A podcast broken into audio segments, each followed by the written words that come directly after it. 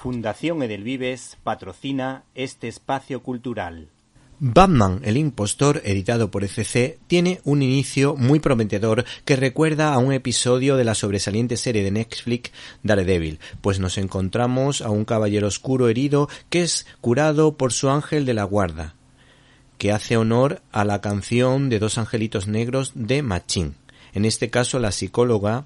afroamericana que le ayudó a superar el trauma de su infancia. En este sentido, esta novela gráfica es demasiado correcta para tratarse de Batman, pues la cuota racial está muy tenida en cuenta, ya que el agente de policía de esta trama tiene rasgos orientales. El binomio Bruce Wayne-Batman tendrá que enfrentarse a un imitamonos que disfrazado de murciélago comete los crímenes más atroces desprestigiando al tándem formado por el teniente Gordon y el hombre murciélago, es decir, Batman, cuyos principios les impiden matar a cualquier persona por mucho que el delincuente se lo merezca, recordándonos que la ética es muy necesaria desde el lado del bien, siendo ejemplo y el arma moral contra la corrupción o contra el periodismo apegado al poder como sucede en España.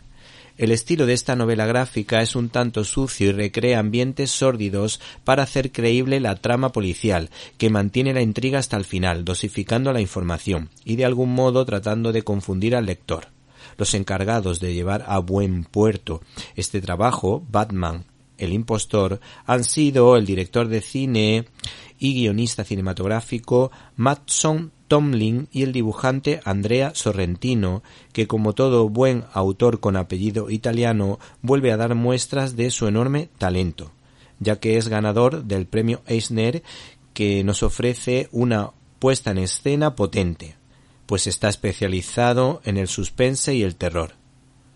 cuya ambientación, por cierto, guarda bastantes paralelismos con el Batman recién estrenado hace unos meses que protagonizara o que protagoniza el soso e insípido Robert Pattinson que todavía no ha despertado de su éxito en la saga Crepúsculo.